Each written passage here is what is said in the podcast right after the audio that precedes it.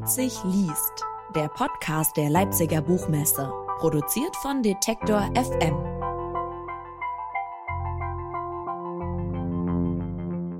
Hallo und herzlich willkommen zu einer neuen Ausgabe des Leipzig liest Podcast. Mein Name ist Claudius Niesen und ich freue mich, dass wir Ihnen im Rahmen dieses Podcasts mit Gesprächen, Lesungen und Interviews die Zeit bis zur nächsten Ausgabe der Leipziger Buchmesse im März 2022 ein wenig verkürzen dürfen.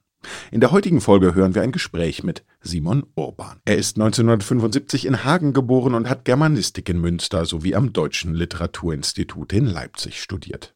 Heute lebt er in Hamburg und in Techau, Ostholstein und ist als Autor und freier Werbetexter tätig. Sein neuer Roman Wie alles begann und wer dabei umkam ist sein viertes Buch. Es ist im Verlag Kiepenheuer und Witsch erschienen und 2020 erhielt Simon Urban dafür den Hamburger Buchpreis.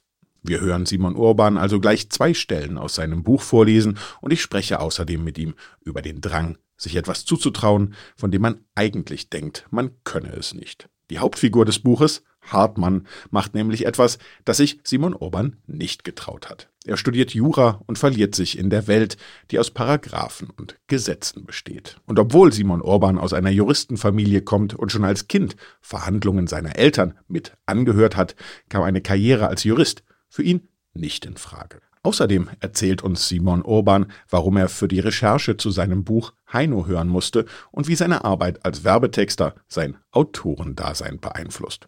Ich sag viel Spaß beim Zuhören. Simon Orban ist heute hier. Ich habe es vorne schon angekündigt. Wie alles begann und wer dabei umkam, heißt sein aktuelles Buch. Hier steht es. Es ist quasi, irgendwo habe ich gelesen, irgendjemand hat geschrieben, Ziegelstein dick. Das passt ja eigentlich auch so hier zur, zur Moritz-Bastei. Ja, äh, ich kann keine Stein. dünnen Bücher schreiben.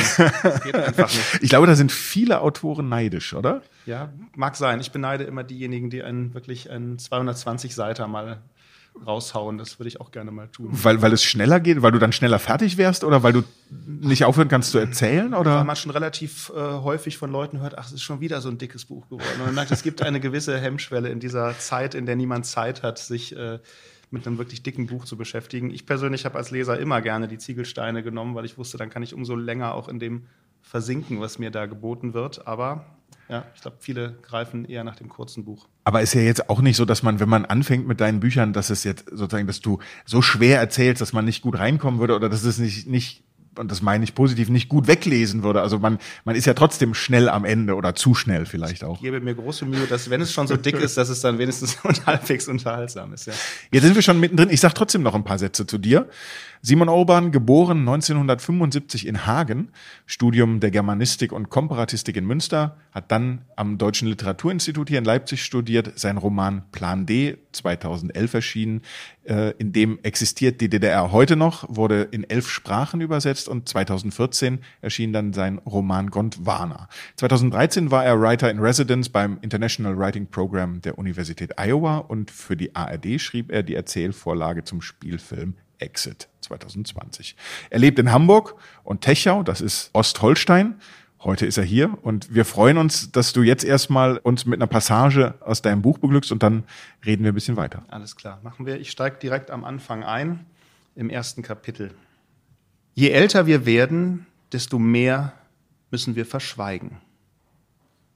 Wenn ich in meinem Leben eine Überzeugung gewonnen habe, der ich bedenkenlos den Stellenwert eines Naturgesetzes zuschreibe, dann ist es diese. Jedes Jahr häuft neue Empfindungen und Haltungen an, die wir in uns einzuschließen verdammt sind, weil ihre öffentliche Äußerung unsere soziale und ökonomische Existenz erst gefährden und schließlich vollständig vernichten würde.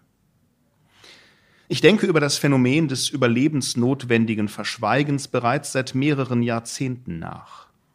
Die ersten Beobachtungen dazu habe ich als 13-Jähriger gemacht. Meine Eltern und ich wohnten damals noch im Haus meiner Großmutter. Mein Großvater war Mitte der 70er Jahre überraschend an einer Lungenentzündung eingegangen, was seiner ohnehin verbitterten Frau den Rest gab bzw. nahm. Meine Großmutter, eine knochige, leptosomhafte Erscheinung in zumeist hellen Kleidern, starkste von nun an auf der Suche nach neuen Opfern durch ihr Eigentum, wie der cremefarben verklinkerte Bungalow in der Nähe von Stuttgart, familienintern genannt wurde. Sie hatte das gemeinsame Leben mit meinem Großvater so inbrünstig gehasst wie ihn selbst. Nun brachte dieses Leben sie viel zu früh um die tägliche Zielscheibe ihres hochentwickelten Sadismus und machte aus ihrer zielgerichteten Bösartigkeit eine wahllose. Für meinen Großvater hingegen wird der Tod wohl zu den angenehmeren Erfahrungen seines Lebens gehört haben. Er tauschte ewige Ruhestörung gegen ewige Ruhe, und das schien mir schon als Kind ein ziemlich gutes Geschäft zu sein. Meine Eltern und ich hausten von 1977 bis 89 in der kleinen und ziemlich dunklen Einliegerwohnung im Souterrain des Eigentums, während die Großmutter nach der plötzlichen Desertion ihres Mannes auf mehr als 130 Erdgeschossquadratmetern residierte. Rückblickend frage ich mich, warum meine Eltern dieses Mietverhältnis, das in Wahrheit ein kostenpflichtiges Abhängigkeitsverhältnis war, überhaupt so lange mitgemacht haben. Vorteile brachte es meines Wissens nicht mit sich. Selbst die jeweils Mitte des Monats in Bar zu begleichende Pacht für unsere dreieinhalb schummrigen Zimmer sowie die ungenutzte Kellersauna enthielt keinen Hauch von Familienrabatt. Das plötzliche Verschwinden des Großvaters in seiner Funktion als verantwortlicher Sünder verschärfte unsere Wohnsituation zusätzlich. Da die Natur auch einer Frau wie meiner Großmutter rudimentäre, genetisch festgeschriebene Kindes- und Enkelliebe nicht ersparen kann, richteten sich ihre Angriffe allerdings nur gelegentlich gegen meinen Vater oder mich, dafür jedoch umso häufiger gegen ihre Schwiegertochter, was wohl nicht anders zu erwarten gewesen war. Am Beispiel meiner Mutter studierte ich in diesen Jahren mit wachsender Ernüchterung, dass ein gutmütig friedvoller Charakter zu den größten Katastrophen zählt, die einem das Erbgut einbrocken kann. Ich habe jedenfalls nie einen ausgelieferteren Menschen erlebt als die Frau, die mich geboren hat. Die Wehrlosigkeit der Mutter erwies sich in immer neuen Variationen als dringend benötigter Treibstoff für den rasenden großmütterlichen Hass. Erst viel später stieß ich auf Adornos Satz, nachdem nur derjenige geliebt wird, der schwach sein kann, ohne Stärke zu provozieren. Darin, dass die Mutter von der Großmutter nie geliebt wurde, waren Adorno und ich uns jedenfalls einig.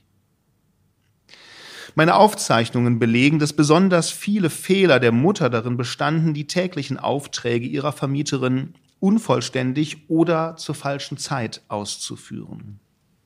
Am 17. Mai 1987 hatte meine Mutter zum Beispiel die Pferdesalbe, mit der die Großmutter auf ärztlichen Rat hin täglich ihre Gelenke einreiben musste, nicht schon vormittags aus der Quellenapotheke in Botnang besorgt, sondern erst gegen 13.30 Uhr.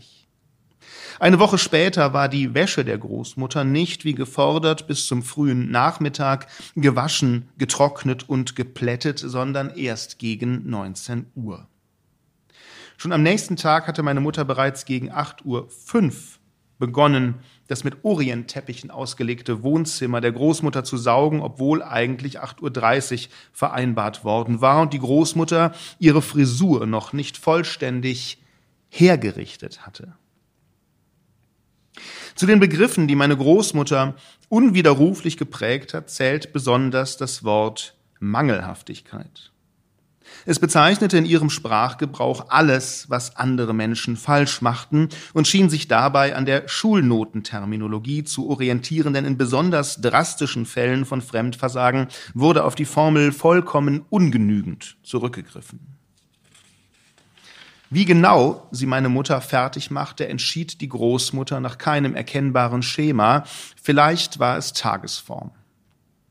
Ihr Repertoire umfasste spöttische Blicke, Nachäffen, hämische Kommentare, verletzende und erniedrigende Bloßstellungen, polemische Beleidigungen, akribisch gesammelte Vorwürfe, dreiste Lügen, heute würde man wohl Fake News sagen, plötzliches enthemmtes Losbrüllen und die Drohung der Kündigung unserer Souterrainwohnung. Meine Mutter ertrug die Beschimpfungen meist stumm, Wenn sie etwas zu ihrer Entschuldigung vorzubringen hatte, tat sie es leise und sachlich.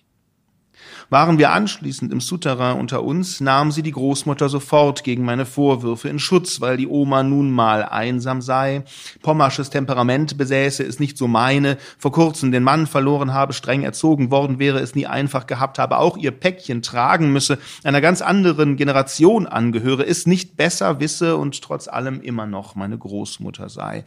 Die Mutter verstand die Großmutter besser als die Großmutter sich selbst. Sie war ihre erfolgreichste Verteidigerin, sie wurde nie laut und sie weinte nie. Meine Mutter war geboren, um hinzunehmen. Ich nicht. Natürlich verhinderten die konkreten Umstände und mein jugendliches Alter, dass ich damals irgendetwas hätte tun können. Die Großmutter herrschte unangefochten über unser kleines Reich und meine Eltern waren in vielfacher Hinsicht unfähig und unwillig, aus eigener Kraft etwas an ihrer Situation zu ändern. Mir fehlte es also nicht nur an Reife und an Mitteln, sondern auch an Verbündeten. Woran es mir nicht fehlte, war der feste Wille, die Ungerechtigkeit, die sich tagtäglich vor meinen Augen abspielte, vollständig zu erfassen, sachlich, aber schonungslos zu bewerten und auf diese Weise ein Gegengewicht zur großmütterlichen Gemeinheit zu schaffen. Das Verhalten meiner Eltern zeigte mir, dass ich dabei keine ernstzunehmende Hilfe von ihnen erwarten durfte. Obwohl es zweifellos ihre Pflicht gewesen wäre, die mehr als problematische Lage mit ihrem pubertierenden Sohn offen zu besprechen und einzuordnen, kam von meinem Vater gar nichts und von meiner Mutter lediglich der wiederholte, hilflose Versuch, mir die hausintern tobenden Schlachten als ganz normale Scharmützel zu verkaufen, die nun mal nicht zu umgehen seien, wenn man mit drei Generationen unter einem Dach lebe. Ich bin überzeugt, dass die Mutter, wenn sie in diesen Jahren an einen Lügendetektor des FBI angeschlossen worden wäre, von einem im Grunde recht harmonischen Miteinander im Eigentum zu berichten gewusst hätte, ohne damit den Verlauf der Aufzeichnungsnadel auch nur im geringsten aus der Ruhe zu bringen. Am 3. Juni 1988 begann ich mit den Prozessvorbereitungen gegen die Großmutter. Auch wenn mein gerade mal neun Quadratmeter großes sogenanntes Jugendzimmer voller Batman und Nena-Poster eher einen denkwürdigen als einen würdigen Gerichtssaal abgab, reichte es für meine Zwecke vollkommen aus. Weder die Zeugen noch die Angeklagte selbst würden schließlich persönlich zur Hauptverhandlung erscheinen.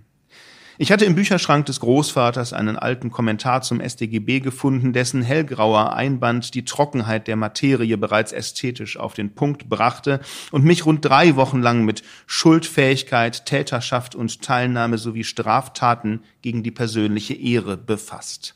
Mein besonderes Interesse galt Abschnitt 14 des StGB und dort Paragraph 185 Beleidigung, Paragraph 187 üble Nachrede, sowie Paragraph 185 Verleumdung.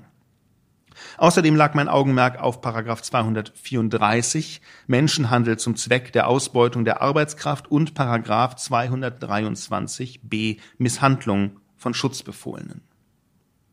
Das Verfahren erwies sich als kompliziert. Meine Probleme begannen damit, dass die geschädigte Person meine Mutter, zugleich die Anwältin der Angeklagten war, dass einer der beiden Zeugen, mein Vater, die Aussage verweigerte und der Hauptbelastungszeuge, ich, nebenbei auch noch als Staatsanwalt, Richter und Protokollführer fungieren musste. Obwohl diese Ausgangssituation erhebliche Hürden mit sich brachte, war ich äußerst motiviert, den Prozess tatsächlich stattfinden zu lassen und erfolgreich abzuschließen.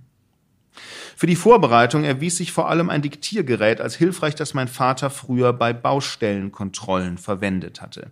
Ich versteckte es angeschaltet in einer Seitentasche meines Rucksacks und führte über einen Zeitraum von rund vier Monaten 63 Gespräche. Dabei war es mir wichtig, auch Personen außerhalb des Eigentums zu Wort kommen zu lassen. Denn um im Hauptverfahren bestehen zu können, musste ich ein möglichst vielschichtiges Bild unserer Familiensituation aus den unterschiedlichsten Perspektiven zeichnen. Das hatte ich in der Fernsehserie Perry Mason gelernt. Nach Beendigung der Verhöre versteckte ich das Diktiergerät an insgesamt 24 Tagen im Wohnzimmer der Großmutter und zeichnete kleine bis große Scharmützel auf, die ich anschließend ebenfalls verschriftlichte und nach Intensität der Auseinandersetzungen sortierte. Als sich die inhaltlichen Vorwürfe der Großmutter sowie ihre Methoden und Strategien erkennbar zu wiederholen begannen, schloss ich die Beweisaufnahme ab. Während die Organisation des Prozesses mir immer wieder Schwierigkeiten bereitete und außerdem deutlich langwieriger gewesen war, als ich erwartet hatte, brauchte ich für die Urteilsfindung nur einen Samstag, den 14. Dezember 1988. Meine Eltern besuchten von Freitagabend bis Sonntagabend einen Schulfreund meines Vaters in Kassel. Meine Großmutter absolvierte gerade ihren jährlichen Kuraufenthalt, eine als Nervenpflege getarnte Rundreise durch westfälische Wirtschaften in Bad Oeynhausen. Nachdem ich meine Arbeit bislang ausschließlich im Jugendzimmer verrichtet hatte, verlegte ich die Hauptverhandlung ins Wohnzimmer der Großmutter. Der Schreibtisch des Großvaters diente mir als Richterpult. Die Angeklagte, ihre Anwältin, die Klägerin und die wichtigsten Zeugen erschienen in Form von zum Teil gerahmten Porträtfotos im Sitzungssaal, die ich im Halbkreis auf Stühlen und Sesseln verteilte. Ich eröffnete den Prozess mit der Verlesung der Anklageschrift, an der ich rund drei Wochen lang gefeilt hatte. Darin warf ich der Großmutter Beleidigung, Verleumdung und üble Nachrede in 24 Fällen vor, wobei eine geschätzte Dunkelziffer von weit über 1000 Taten seit 1977 genannt wurde. Außerdem vorsätzliche Körperverletzung durch seelische Folter bei gleicher Anzahl von Taten und Dunkelziffer sowie Menschenhandel zum Zweck der Ausbeutung der Arbeitskraft in neun Fällen, in denen meine Mutter Tätigkeiten wiederholt und unbezahlt ausführen musste, weil die Großmutter mit der ersten Ausführung nicht zufrieden gewesen war. Als Beweismittel präsentierte ich sämtliche Abschriften meiner Tonbandaufnahmen und verlas exemplarische Passagen laut.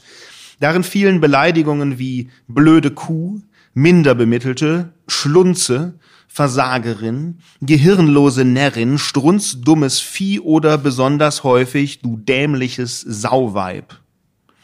Außerdem wurde der Mutter wiederholt vorgeworfen, eine krankhafte Erbschleicherin zu sein, die die Großmutter unter den Lehm bringen wolle, offenbar eine pommersche Redensart.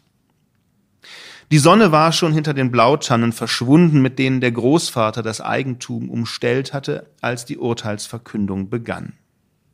Ich sprach die Großmutter in sämtlichen Anklagepunkten schuldig.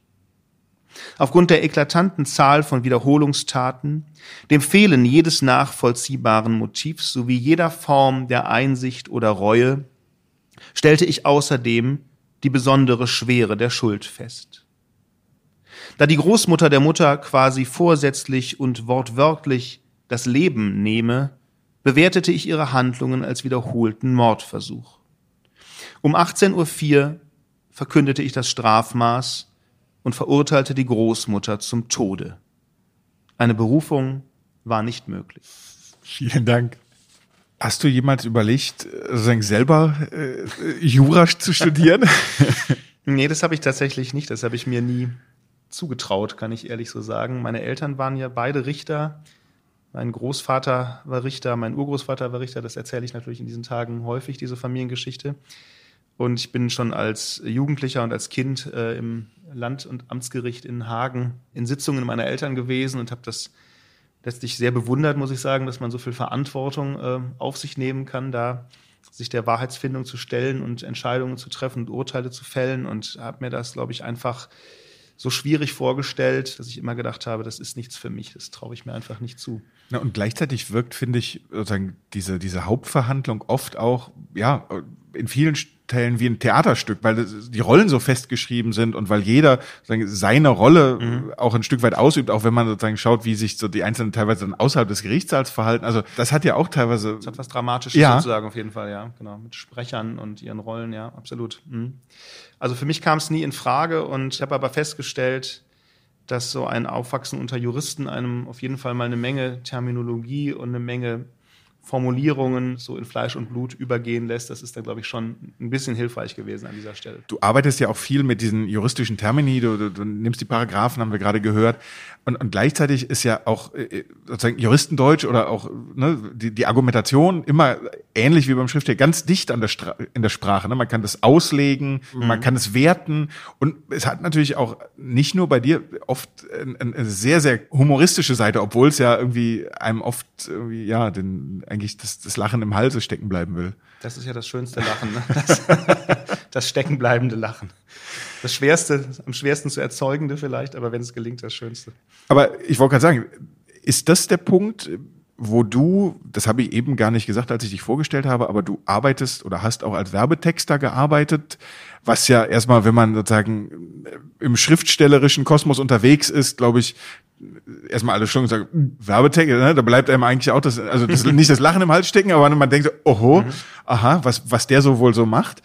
Aber ist das auch wenn ich nirgendwo den Werbetext da rauslese und, und auch in den anderen Büchern nicht, auch bei Plan D nicht zum Beispiel, aber diese, diese Lust, so, so ganze Systeme aufleben zu lassen und diese, dieses, dieses überbordende, hier ist es äh, die Juristerei, bei Plan D war es so diese, diese ganze Welt, dieser, dieser Kosmos, der neu aufgelebt wird. Hilft es dir sozusagen, in, auch wenn du so lange schreibst, ich komme gleich zum Punkt, irgendwie so, so, so, so lange Bücher schreibst, du, äh, weil du eben auch gesagt hast, du kannst gar nicht kürzer, was man ja auch eigentlich dem Werbetexter unterstellen würde, wenn, ja, dann geht ja. es kurz und prägnant. Aber genau das ist es ja eigentlich. Du bleibst die ganze Zeit in dieser Länge prägnant. Ja, also diese Frage, die wird, wird natürlich immer mal wieder gestellt und ich fürchte, da kann man so wahnsinnig viel Erhellendes gar nicht zu sagen. Also der Werbetexter, zumindest der Job, den ich mache, der ist ja oft das Schreiben von Filmen, von Filmtreatments, die sind halt kurz, mhm. das Entwickeln von Kampagnenideen, das ist halt nicht das Schreiben von Fließtexten. Das gibt es natürlich auch. Es gibt Leute, die schreiben Autokataloge oder Flyer oder Mailings oder sowas. Das mache ich äh, nicht, sondern ich arbeite eigentlich immer ideenbasiert. Und deswegen spielt eigentlich die Werbung bei mir in mein Schreiben tatsächlich nicht rein. Wenn man jetzt sagen würde, in der Werbung musst du dich immer kurz fassen, hast du nur 30 Sekunden für einen TV-Spot, äh, jetzt lässt er sich los sozusagen, das könnte ich vielleicht noch psychologisierend äh, abnicken und sagen, das ist dann vielleicht so, aber tatsächlich gibt es da wenig Verbindung. Wenn es eine Verbindung gibt, glaube ich, liegt die daran, dass, daran, dass ich äh, immer jemand bin, der eine Idee benötigt als Basis für, für einen längeren Prosatext. Also sei es die nicht untergegangene DDR, sei es die Diktatur der sich vereinigenden Religionen oder sei es wie hier jemand, der sich zum Rächer aufschwingt und ein eigenes Justizsystem entwickelt. Also eine solche Idee, so also einen Satz, so ein Nukleus, den brauche ich schon und das ist relativ vergleichbar mit der Frage, wie was ist die Idee eines Films, was ist die Idee einer, einer Kampagne. So, das ist, glaube ich, der größte gemeinsame Nenner, den ich da sagen kann. Und wo kommen diese Ideen her? Also bist du jemand, der recherchiert, der sammelt? Also bist du jemand, der sich es gibt ja Leute, die, die schauen irgendwie im Prinzip die Zeitung durch und, und äh, stolpern im Prinzip über die, die, die Kuriosita-Meldungen. Sind die einfach, also begegnen die dir irgendwo? Gehst du da systematisch ran oder gehst du systematisch vor oder passiert das? Also was ich definitiv nicht mache, ist mich hinsetzen und nach einer Romanidee suchen sozusagen. Das tue ich nicht. Da hatte ich bislang immer das Glück, dass mich irgendwas angesprungen hat. Bei Plan D habe ich gerade damals das wunderbare Buch Die Vereinigung jüdischer Polizisten mhm. von Michael Shaben gelesen. Ein ganz tolles Buch und ähm, da habe ich noch am DLL studiert und bin dauernd äh, über die innerdeutsche Grenze mit dem Zug oder ehemalige innerdeutsche Grenze gefahren und habe dabei diesen weltalternativen Roman gelesen, der so fantastisch gemacht ist. Und das war so ein, so ein Moment, da hat, glaube ich, auch die Geografie sozusagen mit reingespielt, weil ich permanent diesen Grenzwechsel gemacht habe und habe gedacht, so eine Weltalternativgeschichte hätte ich auch mal Lust drauf. Und ich reiste dauernd von Ost nach West und da war dann plötzlich, glaube ich, ausschlaggebend, dass ich da im Zug saß und durch die Gegend gefahren bin. In anderen Momenten sind es andere äh, Dinge, die einen plötzlich anspringen. Aber also recherchieren tue ich dann natürlich, soweit es nötig ist und möglich ist für den konkreten Text, aber definitiv nicht im Sinne von, ich setze mich jetzt abends hin und suche drei Stunden nach der nächsten mhm. Romanidee. Da konnte ich mich bislang immer darauf verlassen, dass irgendwann mal was kommt. So. Aber braucht es das, was du eben mit dem Reisen beschrieben hast, brauchte es sowas auch für dieses Buch? Und wenn ja, wo würdest du das verorten? Mm, nee, das äh, war, glaube ich, nicht der Fall, aber ich habe immer schon, man kann sich ja auch nicht, nicht wirklich zielführend selbst analysieren, ne, das ist ja irgendwie auch ein bisschen lächerlich, aber wenn ich dann feststelle, dass das eine Buch bei mir Comics enthält und dass man es hier durchaus ein bisschen auch mit einer Art von literarischer Superheldenfigur zu tun hat, dann merke ich natürlich, dass ich immer wieder in bestimmte popkulturelle Sphären gerate und dass ich es mag, Mischformen zu machen, dass ich es mag, mich zwischen die Stühle zu setzen, was, was Genre angeht, dass ich nicht lupenrein versuche, das eine zu bedienen, sondern dass ich irgendetwas durchmische, weil ich mir davon was Originelles erhoffe oder eben auch vor allem was machen möchte, von dem ich eigentlich immer am Anfang da ausgehe, dass ich es gar nicht kann. Dass ich es gar nicht hinkriege. Und dann reizt mich die Frage, dieses Experiment zu wagen sozusagen. Also vor Plan D, jeder fängt ja mal irgendwann an mit einem langen Text, habe ich halt viel mhm. Kurzprosa geschrieben und ich habe überhaupt keine langen Handlungsbögen gebaut, ich habe keine Dialoge geschrieben und so. Also das, der Roman hat ganz vieles enthalten, was ich noch nie zuvor gemacht hatte. Und da war das die klassische Herausforderung, die man sich selber stellt und sagt, kannst du das? Wahrscheinlich nicht, aber ich probiere es mal. Das ist auch ein starkes Momentum bei mir, merke ich immer. Und jetzt eine Figur zu erzählen, die ein eigenes Justizsystem entwickelt, die Jura studiert als Nicht-Jurist, egal wie viele Verwandte von mir mal Richter waren, ist auch etwas gewesen, wo ich gedacht habe, das kannst du letztlich in der Recherche oder im Ton vielleicht gar nicht leisten, glaubwürdig. Und das war fast auch die spannendste Frage für mich, als dann der Text mal in die Welt gegangen ist, zu gucken, nimmt man denn dieser Figur den Juristen ab? Und das hat zum Glück ganz gut geklappt tatsächlich. Und darüber wollen wir jetzt noch mal ein bisschen mehr hören und du liest uns noch ein Stück. Hier ist noch eine kleine Stelle.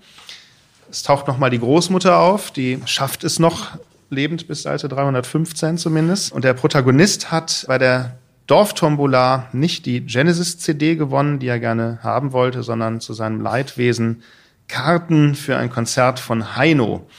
Und die Mutter bittet den Protagonisten jetzt äh, inständig, die Oma mitzunehmen zu diesem Konzert, damit vielleicht die Stimmung im Hause Hartmann, so heißt der Mensch, sich ein bisschen bessert. Und deswegen muss dieser arme Junge mit seiner Oma zum Heino-Konzert.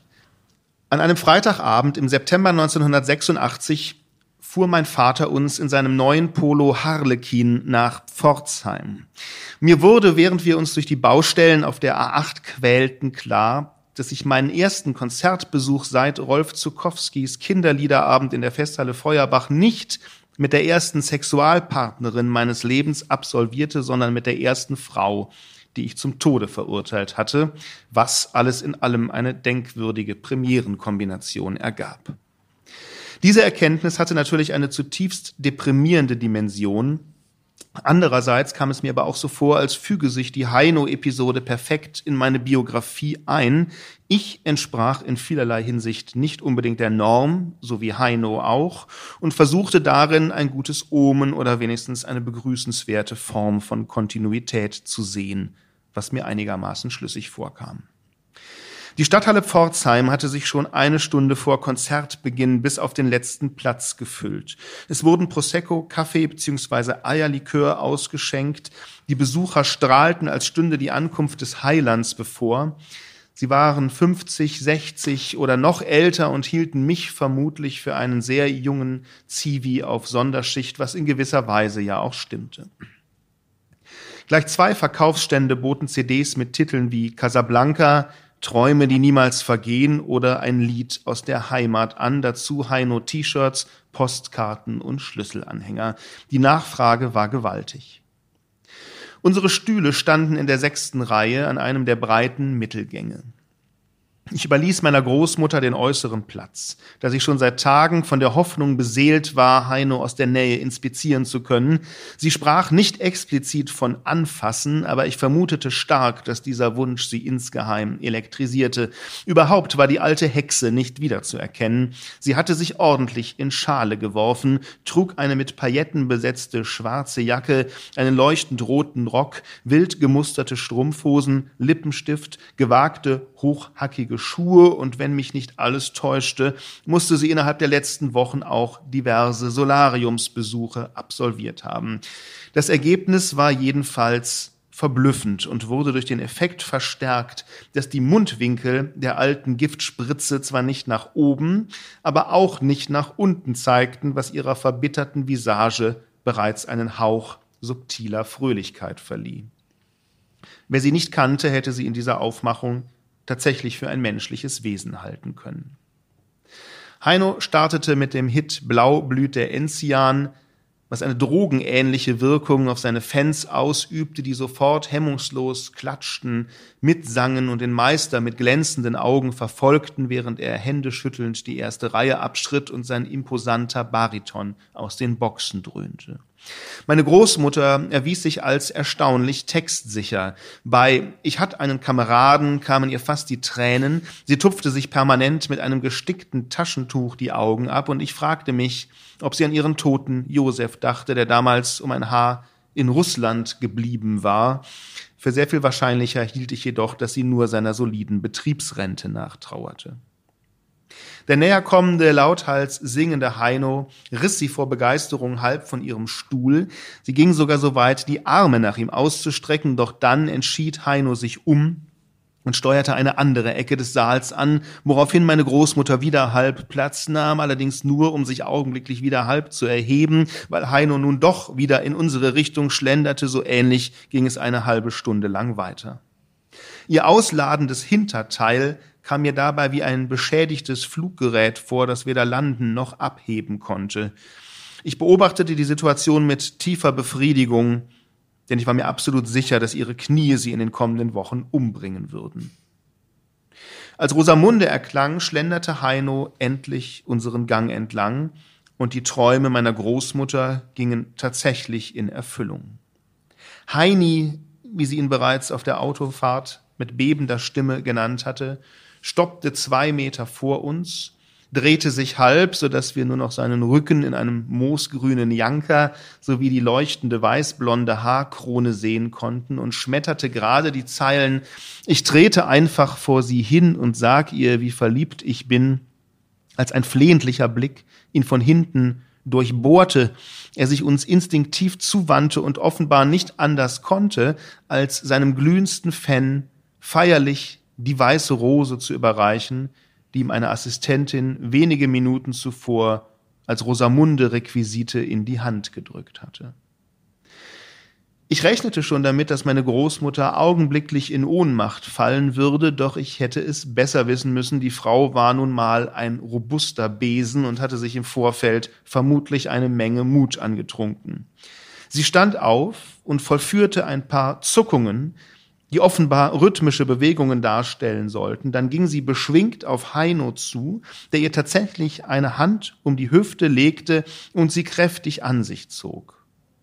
Gemeinsam machten die beiden ein paar einstudiert wirkende Tanzschritte über den obskur gemusterten Teppichboden der Stadthalle Pforzheim, während ich Mühe hatte, das Ausmaß des von mir verschuldeten Glücks zu begreifen. Nochmal zum Thema Recherche. Wie, wie viel Heino musstest du hören? Äh, ganz wenig tatsächlich. Aber Rosamunde habe ich mir angehört. Dann hatte ich einen Ohrwurm. Dann. Wir sind schon am Ende dieser Lesung. Ich glaube aber mal, wir können alle sagen, das macht sehr viel Lust auf mehr. Wie alles begann und wer dabei umkam, heißt ein aktuelles Buch. Bei Kiepenheuer und Witsch ist es erschienen und es kostet 24 Euro. Und ich glaube, im Juristendeutsch würde man sagen, das ist angemessen, aber auch ausreichend. Das ist eine unverbindliche Preisempfehlung, die man annehmen kann. Ja. Ich sage vielen Dank für das Gespräch. Ich danke für die Einladung, sehr herzlich in diesen Zeiten, in denen man sehr wenig Einladungen hat. Und das nächste Mal hoffentlich dann wieder mit Publikum. Das wäre schön. Danke, Bis Simon. Dann. Bis dann. Und das war's schon wieder von uns. Wenn Sie nun Lust auf mehr bekommen haben, dann finden Sie weitere Folgen unseres Leipzig liest Podcasts natürlich überall dort, wo es Podcasts gibt, zum Beispiel bei Apple Podcast oder bei Spotify. Sie können uns dort auch gern abonnieren, um über weitere Folgen informiert zu werden. Mein Name ist Claudius Niesen. Ich freue mich, wenn Sie bei der nächsten Ausgabe wieder mit dabei sind. Sage Tschüss, auf bald. Wir hören uns.